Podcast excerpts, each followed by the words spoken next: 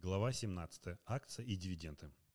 На рынке существуют десятки, сотни разных стратегий торговли и видов портфелей. Среди трейдеров есть те, кто любит покупать акции, по которым платят дивиденды. При этом многим не важна сумма дивидендов. Важно, что платят. Логика покупки такая. Я покупаю «Газпром», компания стабильная, значит акции будут расти.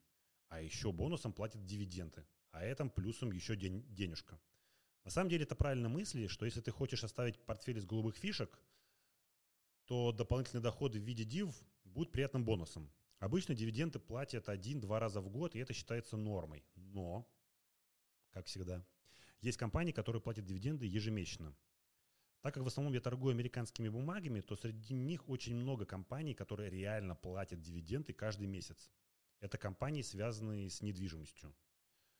Э, к примеру, э, забейте тикер О или DLR или KIM или VNO или SLG либо KRG. И вы увидите, что эти компании стабильно платят каждый месяц дивиденды. Но это не сигнал покупки, просто имейте в виду, я уверен, что таких компаний намного больше.